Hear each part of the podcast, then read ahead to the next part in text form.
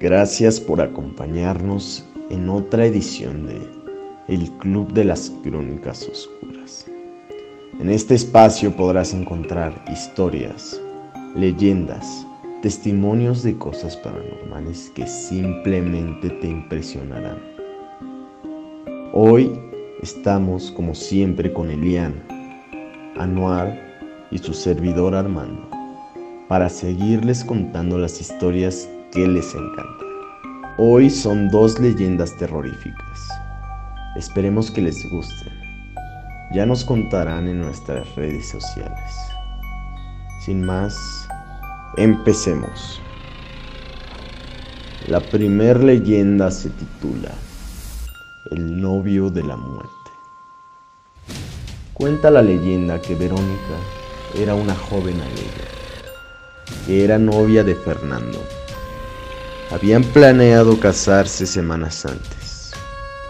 Ella viajó fuera de la ciudad para entregar sus invitaciones. Cuando llegó el día del matrimonio, ella aún estaba en la otra ciudad, pero decidió vestirse ahí y llegar de frente al matrimonio. Subió presurosa al auto y sin saber por qué empezó a tener una extraña sensación. La puso un poco inquieta. Su tía que iba con ella lo notó, pero le dijo que los matrimonios siempre son así. Mañana era triste y el clima muy malo, pues estaba lloviendo con regular intensidad cuando ya estaban a 20 minutos de llegar a la ciudad, en un tramo lleno de curvas.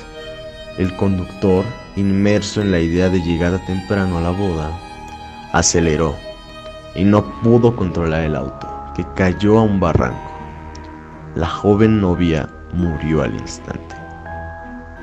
Años más tarde, un compañero del colegio tuvo que viajar solo por la carretera donde sucedió el accidente. Eran las 12 de la noche. Y antes que pasara por la curva donde murió Verónica, miró el espejo retrovisor de su auto. No le fue difícil reconocer a aquella mujer que estaba sentado en el asiento de atrás. Era el mismo rostro de Verónica, pero este estaba desfigurado. Sintió tal terror que le hizo perder el control de todo y se estrelló muriendo en el acto.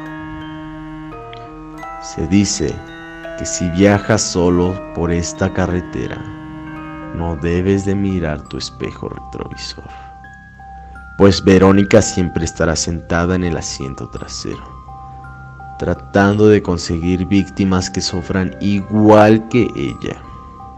¿Qué opinan sus pensonautas? ¿Ustedes mirarían al espejo?